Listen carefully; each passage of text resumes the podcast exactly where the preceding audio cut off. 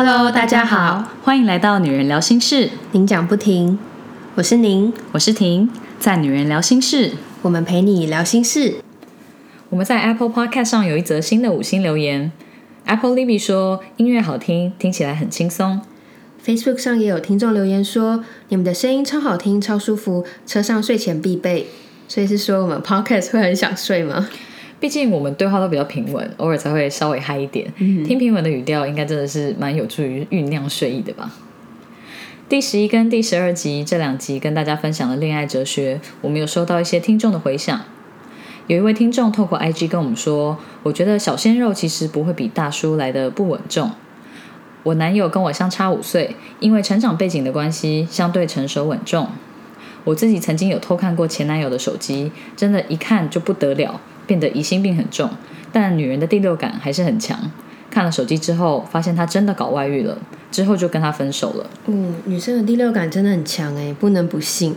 不过看对方手机这件事情真的很让人为难，因为你看了有可能会一发不可收拾，但是你不看，你又会很好奇，或者是很没有安全感。嗯，我问那个女生，经过那次经验，现在是选择不看对方手机了吗？她回答：现在跟男友手机都有互设指纹，不怕做亏心事，就不怕被看。所以我跟男友都光明正大互看手机，其实是选择不偷看，而是沟通好一起看，也就可以更加了解彼此的生活圈。嗯，有从过去的经验整理出对彼此的理想方法，这样真的很不错。健身教练 Kelly 又来留言喽，他说中秋连假塞车，这一集陪他开了一段路。年轻时的确比较在意爱情，觉得有另外一半在，好像看着他都会饱。三十岁后，工作与社会经验慢慢累积以后，现实与柴米油盐会驾驭恋爱中的粉红泡泡。大家廉价出游有塞到车的，真的辛苦了。塞车听个 podcast 真的比较可以转移一下注意力。我觉得好像看着他都会饱这句话好好笑，真的是可以把爱情当饭吃的概念。果然是更年轻的时候才会有的心得。对，也有可能是那个时候食量比较小，所以很快就饱了。看着就饱，我还是觉得蛮厉害的。我的朋友柯小姐也有在她自己的 Facebook 上分享她跟她老公一起听恋爱哲学分享的心得。他们觉得讨论 AA 制、AB 制和 AO 制很有趣。对于该选择爱的人还是适合的人这一题，他们也有彼此出乎意料的看法。我觉得夫妻或男女朋友可以一起听个 podcast，一起讨论，真的是蛮棒的。嗯，可以厘清一些价值观或者是彼此的想法。虽然一个弄不好，可能也会吵架，就对了，就会觉得说 你怎么会这样子想？你这种想法很荒谬，我都不知道你是这种人。对，很 有可能。所以，嗯，大家可以适度的利用一下。我觉得很有趣。听友给我看柯小姐的分享，她非常的会写，跟先生的互动也很有趣。她说自己是金钱 AA 制、家事 AO 制的双标仔，也真的很好笑。对于承认自己有双重标准，也是承认的非常干脆。嗯，就在美国，我们的国中同学卢小姐说，前阵子从黎明工作坊活动发现你们的 Podcast，听过几集后，觉得你们好棒棒，也勇气可嘉。最爱听婆婆的坏话，加油！听到你们的声音，就跟回到国中一样，莫名的疗愈，很适合工作 P 图的时候填满大脑。期待新的 episode。还好卢小姐听我们的节目是疗愈的。我刚听你在念的时候，很担心，她说听到我的声音，感觉像回到国中时期被管秩序的感觉。看来是有一些令你印象深刻的事迹。对，还好不是。卢，谢谢你来留言，也很开心我们能够成为你的陪伴。上一集聊友谊的，我们的共同朋友 A 小姐说，我大学有两个室友，一开始很要好，所以一起租房子到外面住。不过后来就开始有心机，发生勾心斗角的事件，夸张到如果不小心买一样的化妆水，室友就会跑来说，因为你买一样的化妆水，害我现在都不太想要那一罐了。类似这样的事，我就觉得我实在跟他们个性不合，这样相处太有压力了，嗯，自然而然就渐行渐远。后来有一个尝试试着要跟我继续联络，我觉得这些都有点像是过去的感情，没了就没 feel 了，可能会感叹曾经很要好过，但因为这样不单纯的友情，让我更加珍惜现在的好朋友。我喜欢朋友间相处可以很纯粹的聊天，一起笑，一起闹，而不是互相观察穿着打扮，要比得过对方，要独特，这样真的太累了。嗯，这样听起来真的蛮累人的。我觉得越长大越学会了放下，放下那些不适合自己的人，这样也能够过得更开心、更轻松。而且这样想的话，对于那些曾经有过的情谊，或许可以少一些惋惜吧。健身教练 Kelly 说：“这是我最喜欢的一集，听你们分享就像听朋友分享一样，很贴近生活，场景也都好熟悉。我一边开车一边边听边点头，很多都讲得很棒，一定要再找机会听一次。”我们刚刚才念过他对恋爱哲学题目的新的分享，教练已经连续好几周来留言了耶，谢谢教练。欢迎大家针对有共鸣的节目内容留言给我们哦。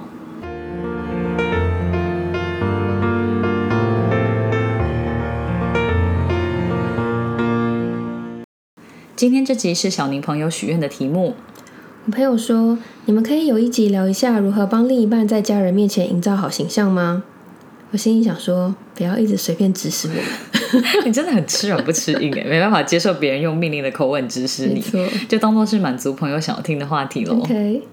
关于帮另一半在家人心中营造好形象，我觉得最重要的原则就是报喜不报忧，讲好事不讲坏事。因为像我个人就有经历过惨痛的例子，所以之前是发生什么事吗？因为我跟我家人本来就很要好嘛，所以会聊很多，尤其是跟我妈。嗯，当初跟老王交往的时候，不小心对家人太坦诚，很多。交往初期，因为个性差异所造成的冲突，可能就都会跟家人讲。嗯，所以家人听到我跟老王不合的地方，当然基本上他们都会站在我这边。嗯嗯，不小心太坦诚吗？那你有没有什么可以举例的事件？像是老王以前讲话的口气比较冲，所以会让人听了觉得不太舒服。我们在交往的时候，有一次他要出差，他出发之前就有打电话给我，我就问他说：“你到机场了？”这听起来就是一个很平常问句。对啊，但他就回我说：“不然嘞。”我就觉得，哎，有必要用这种口气讲话吗？我是好好问你问题耶，然后他就听到我在电话里面没有讲话，他就问我说怎么了？我就跟他说，我问他你到机场了？你可以回答我说对呀，这样就好，不用用那种口气说话，好像别人关心他很多余，也很像我是笨蛋一样。嗯，因为当时我跟家人在一起，所以挂完电话之后，我就立刻跟家人抱怨他讲话口气很不好的这件事情。嗯，对，这个真的是很可以想象，当时你应该是有一股气卡在胸口那种感觉，而且太刚好你家人在旁边，所以就不吐不快这样。对啊，就会觉得怎么会有人这样讲话？对啊，嗯，我觉得家人都会很舍不得自己的家人受委屈，所以像是那种另外一半很邋遢的事情，或者是像你说的小冲突的事件。好像不要一次全部倒出来比较好，对不对？嗯，因为有时候讲的很解气，但我只要想到说，如果我爸妈因此将另外一半记上一笔，就好像很不划算，所以我就会努力克制那个冲动。对你比较聪明，我觉得经历过这些事情，就会觉得有些事情就是要忍住忍耐，对对，不然就是挑真的是忍无可忍的事情在讲。可是我觉得再怎么讲，在家人心中都会扣分啊。你只要有讲，家人就会觉得说，哎，这个人怎么这样？对，没错。或者是如果是那种趣味的小斗嘴，这种可以分享啊，因为它会有那种活泼欢乐的感觉。嗯，所以一样都是分享，但是就成果不太一样。对，不过你已经什么都讲了，后来怎么办？后来就只好拼命帮他洗白啊，累死我了。努力帮老王洗白太厉害，后来我觉得我可能是做的太成功了，所以我在二零一六年要跟老王一起去美国旅游的时候，反而被我爸妈分别叮咛，叫我在旅途中不要太公主病，免得把人家吓跑。结果呢，我在那趟旅程中就被求婚了，表示我想我的任性应该在可忍受的范围之内。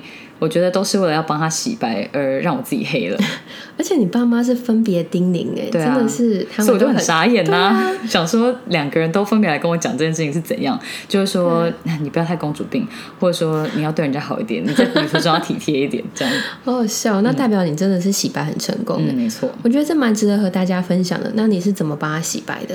印象中我应该就是多讲一些自己任性或者很恣意妄为的事迹，然后就要强调说老王在这种情况下。还是很配合我的不讲理，用耐心包容我跟配合我，然后听得我爸妈都直摇头，叫我不要太过分。所以你用的方法是彰显自己的缺点，来凸显对方的优点，这样吗？对啊，就是要营造那种对比的感觉，就不着痕迹的多表扬他。毕竟家人也很了解你嘛，他知道你本来的个性可能都就是会有一点任性，他并不会因为。嗯，你很任性，而觉得哦，女儿在我们心中很扣分，就不太会这样。他们只觉得你对人家不要太夸张。对，所以你这个洗白过程，就是感觉故事性很强大，有一种酝酿很久的感觉。对，就是要多演一下。对。那刚刚那些是当事者不在的状况吗？我觉得当事者在的情况下，也有一点蛮需要注意的，就是任何贬低的行为都不要做。即便只是抱怨一下啊，或者是损一下对方啊，这些尽量都不要，因为我觉得帮对方做足面子蛮重要的。嗯，真的，有些人会习惯亏自己交往的对象或者另一半，觉得这样是跟对方很熟或是很亲密的表现。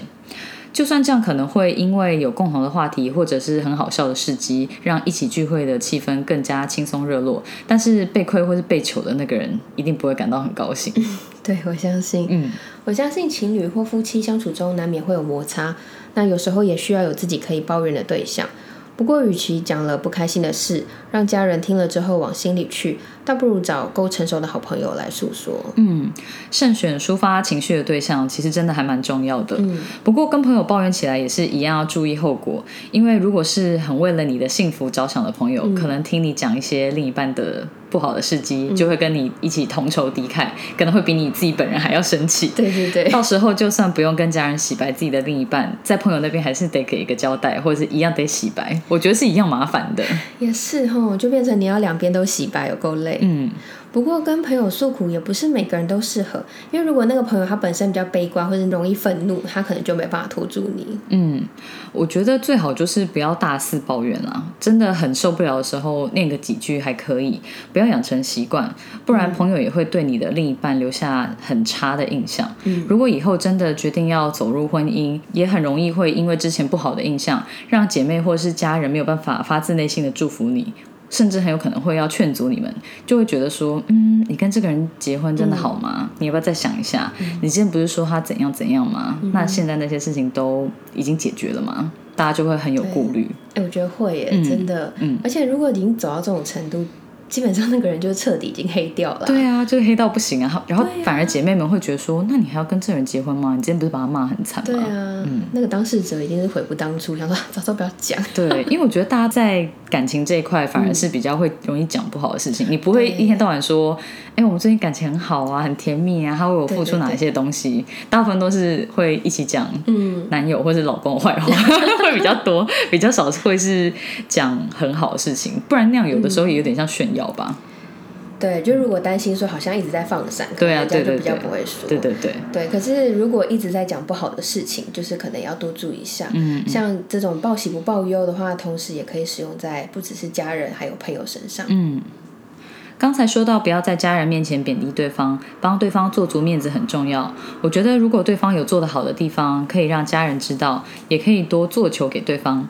比方说，如果两个人一起出去玩，有买伴手礼的话，不管是不是对方想到要买的，或者是不是对方挑的，拿伴手礼回家给家人的时候，都可以说是他买给家里的，用这样子的方式帮对方加分，家人也会觉得比较有被放在心里。嗯，这也很重要，就是做球给对方，让爸妈觉得被放在心上。这样子，嗯，而且这个还蛮好培养的，因为你可以从自己先做出示范嘛。那送礼的这个部分，你有什么心得吗？如果是逢年过节，我觉得免不了就会送一些节庆的贺礼。嗯，不过如果不是家人原本就爱吃的东西，其实像粽子啊，或是月饼这种，热量都很高，容易让人吃了觉得有负担，尤其是长辈。对，我觉得反而可以投其所好，买家人喜欢吃的东西就好，或者送一些水果，这样会比较健康。嗯，投其所好就是可以达到送礼的目的，然后家人也很开心，这样就还蛮棒的。像我们最常买回王家的，就是忠孝复兴附近的一。个水果千层蛋糕，有水果的香气跟千层绵密的口感，又不会到太甜。嗯，老王的爸妈就很爱吃，所以如果碰到生日或是节庆，我们都会去买那间的蛋糕回家。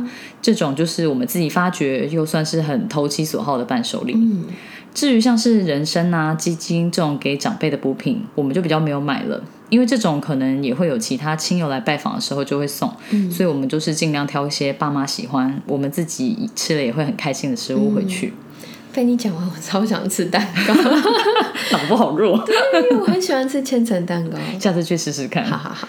对，像刚刚说到买伴手礼回家的时候，会和家人说这个是对方送的嘛？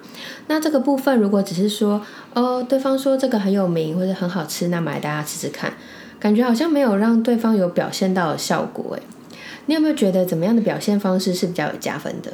嗯，我觉得如果是伴手礼有特别的点，例如说是当地才有的名产，或者说是当地最有名的店，嗯只要你有选择这个伴手礼的理由，都可以让家人知道为什么是挑这件，就是赋予这个伴手礼一些故事性，跟你背后选择它的逻辑，嗯家人就会知道你们有认真的思考过。比较容易感受到你们挑礼物的用心，嗯再不然就是要投其所好，像是我爸喜欢吃芋头，我妈喜欢吃豆沙，所以如果伴手礼有他们喜欢吃的口味或者是选项的话，就比较可以优先考虑。因为如果老王买回去的话，我就可以特别说，哦，这是芋头口味的，或是这是豆沙口味的，就是特别买给他们的。对那爸妈也会知道你有把他们的喜好放在心上，所以我觉得就会蛮加分的。嗯，对。而且礼物拿回家，不要只是送出去或者直接放在桌子上，就是你要记得多搭配几句送这个礼物的理由或者是论述，你就可以让收礼的人他可以感受到那份用心。你这样送礼的目的就算是圆满达成了。那关于礼物的部分，我有听说，千万不要给男生决定买什么，因为你一定会后悔，也会浪费钱。可以直接指定，或者是干脆帮他们买好。那虽然很麻烦，但总比出错好。你觉得呢？我觉得有些男生确实是比较一个口令一个动作，对于要买什么，他们真的是不会有什么特别的想法，所以与其让他们想很久，到最后可能买回来的结果你又不是很满意，倒不如自己先想好，然后跟他们说要买什么，这样执行起来就比较快。也是哎、嗯哎、这样听下来会觉得女生要操心的事情也太多了吧？虽然是因为女生真的心比较细啦，为了避免出错，就只好开心的承担下来了。对，要不然到最后要额外花时间跟花心思的还是你自己哦。也是，我觉得如果能在交往初期就为对方做好形象建立，蛮好的。我有一位朋友，他很厉害，他在一开始还只是朋友关系，还没交往的时候，他就把握和家人聊天的适当时机来提到准对象的名字。他透过团体中发生的事情来带出这个人的个性、呃状态，还有他与周遭人的关系等等。那几次之后呢，他的家人就开始对这个准对象产生好奇，那也有不错的印象。哇，从准对象就要开始经营形象，真的是非常的超前部署欸真的，那应该适用在已经开始暧昧或是彼此都有意思的时候吧，不然这个铺陈实在是有点太早了。对，没错，也是要看状况使用。如果赶不上交往前的部署，其实交往后再开始帮对方塑造好形象也来得及。而且其实应该大部分的人都是交往后才开始布局的啦。嗯，不过不用很刻意，除了大家都有看到的大事件，像是一些小细节、共处事情上面有加分的事情，他其实都可以提出来。嗯，像是啊、呃对方特别对你的体贴的部分，或者是对方在价值观上面跟你相似的部分，其实都可以拿出来聊。那分享这些，其实主要是让家人知道说这个人真的是对我们好。那其他还是要留时间给家人做观察。嗯，同意。家人最在乎的就是你跟这个人在一起快不快乐，对方对你好不好，对能不能让你幸福。嗯，毕竟未来要跟对方长期相处的是你，所以你自己能接受跟能让你开心，我觉得是最重要的。没错，还有就是让另外一半能稍微了解你的家庭也蛮重要的。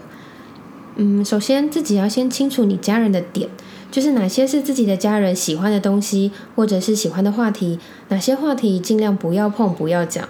如果要见家人之前，可以上个课，这样子应该会蛮加分的。对，我觉得这个真的很重要诶。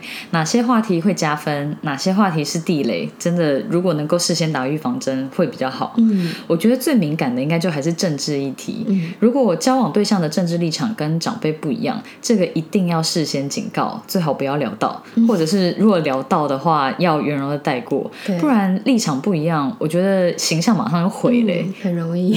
对，就是有些长辈对于政治，就是像他们的宗教信仰一样，是嗯不能被改变，或是不容被质疑的。对，如果能跟家人聊有兴趣的话题，聊起天来可能也会觉得更投机，会是一个很好的加分方式。像是如果跟我爸聊吃的就对了，因为他对食物真的是非常有热 情。对，吃东西这个话题应该蛮安全的，因为大部分人都喜欢美食嘛。那选这个话题也比较不容易出错，而且如果是遇到像你说的对吃有热情的长辈，一定可以聊很久。嗯，还有一点很重要，就是一定要打招呼，要有礼貌。而且既然已经要打招呼了，一定要记得要落落大方，要让长辈听得到你有在叫他。对，长辈真的非常重视这个。如果含在嘴巴里，那真的就跟没叫一样。对，我记得当初一开始嫁给老王的时候，我们要改口叫对方的爸妈 爸妈，这件事情真的是我觉得会有一点点障碍。对对，所以他一开始叫我爸妈很含糊的时候，我就会叫他再讲一次，然后他就不要。因为就是还是心里会觉得有点别扭这样，但是其实如果你没叫出来，对方没听到，那就跟没讲是一样的。对啊，就没有用，这种只能慢慢的适应。嗯，我觉得有些礼貌，就算你觉得很基本，但是在对方第一次跟家人吃饭之前，还是可以再提醒一次。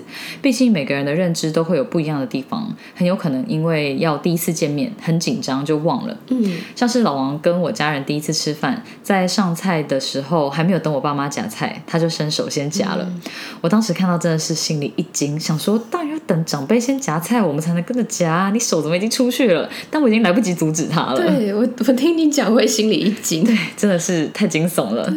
嗯。只能吃完饭之后在会后检讨，跟他说下次如果跟我爸妈吃饭，要记得让我爸妈先夹菜哦。因为有些人可能觉得这一点很小，没什么，或者是家里的长辈不见得那么重视这个礼数。但是，嗯，像我爸妈就会重视这些，所以我就有之后就会提醒他一下。对，另外一点是老王比较没有那么擅长社交，可能也会怕多说多错，所以那天在餐桌上的对话都很简短，几乎都是一问一答的形式。我在旁边听了，就是也是蛮傻眼的。例如什么？比方说我爸就会开话题啊，问他，呃，工作好像很常去韩国出差，老王就说，嗯，对。我爸就问说，那你去韩国那么多次，你最喜欢他们什么地方？老王回答说，食物吧。然后我爸就再问说：“那你最喜欢他们什么食物？”老王想一想就说：“嗯，都蛮喜欢的。”我觉得就是很据点又很难接，想说怎么会有人这样子回答话题？对我刚刚一直在忍笑，很难接。对啊，超难接的。因为一般如果是对话的形式，他应该就可以反问你爸说：“那还有去过韩国吗？”或者是说：“那你喜欢吃什么食物呢？”就是这种词汇是有。有来有往的对话就不会是单向的，然后回答又很单一，对方就有种被据点的感觉。对，我觉得真的是，我觉得有些东西我们觉得是基本的社交技巧，但是每个人互动方式可能就不太一样。对啊然后那又是第一次，所以我真的是没有办法提防他会用什么样的方式面对我爸妈。但是我觉得后来就算知道可以怎么样改善，也很难要求对方用自己偏好的方式去跟爸妈互动。毕竟每个人的个性都不太一样。因为如果像老王一样没有那么喜欢社交，可能在餐桌上就比较需要靠自己来让气氛比较热络。不然我觉得要他那种。不是很会主动带话题的人，一直想话题，或是要跟爸妈很热络，他应该也会蛮痛苦的。也是，嗯，好了，这时候就可以展现你们互补的重要性了。嗯，那最后再来帮大家复习一下，我们今天讲到的几个可以帮另一半在家人心中留下好印象的小撇步：一、报喜不报忧，讲好事不讲坏事，千万不要太冲动。二、彰显自己的缺点，表扬对方的优点，这点在要洗白对方形象的时候会特别好用哦。三、做球给对方表现，让家人有觉得被放在心上。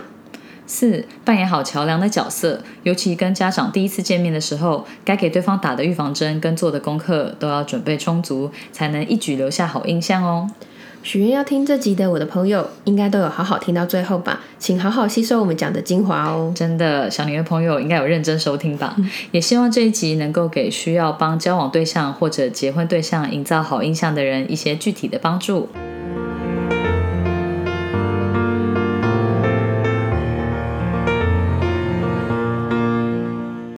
之前我有跟小宁说，我们一直称呼听我们节目的人为听众，不过好像应该给听众们一个昵称，这样感觉比较亲切，就像百灵国的听众就是教徒一样。不过我对于想绰号这件事情真的是蛮没天分又蛮没灵感的，所以呢，我就把这个任务交给了小宁。我跟听说，其实我在很初期的时候有想过这件事情，我那时候想到的是室友。对，因为就是以我们的主题聊心事为概念，那结合我们以前都有的住宿的经验，就会觉得我们住宿的时候，同寝室的人都会有种室友的情谊，感情会特别好的感觉。对，以前跟室友可能就是会一起嗯出门，然后也有可能会一起去吃饭或一起回寝室，这样确实是感情比较好。对我刚想的是一起同时段洗澡，怕说一起洗澡大家会误会说嗯什么事，但是那时候会很容易就是在隔壁澡间，然后一大家一起洗澡这样。哦，对啊，然后就是我们以前都是用排脸盆的方式来决定谁要先去洗，然后 要去看一下前面人到底洗完了没。对。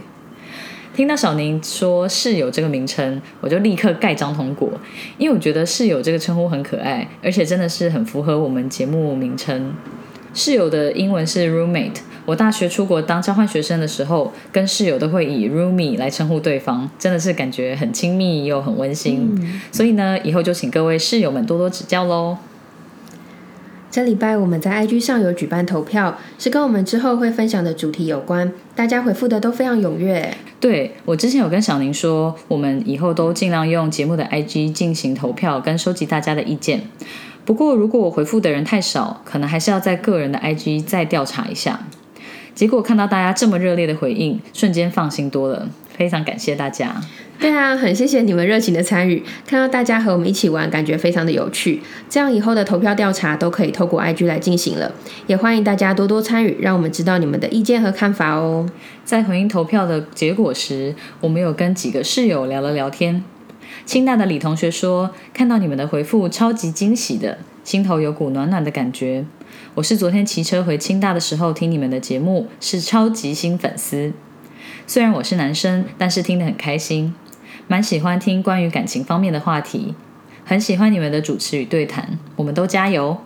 我跟婷很惊讶，我们居然有学生的听众诶，想说听众应该都会跟我们差不多，会是三十岁上下，或者是至少出社会的年龄层起跳。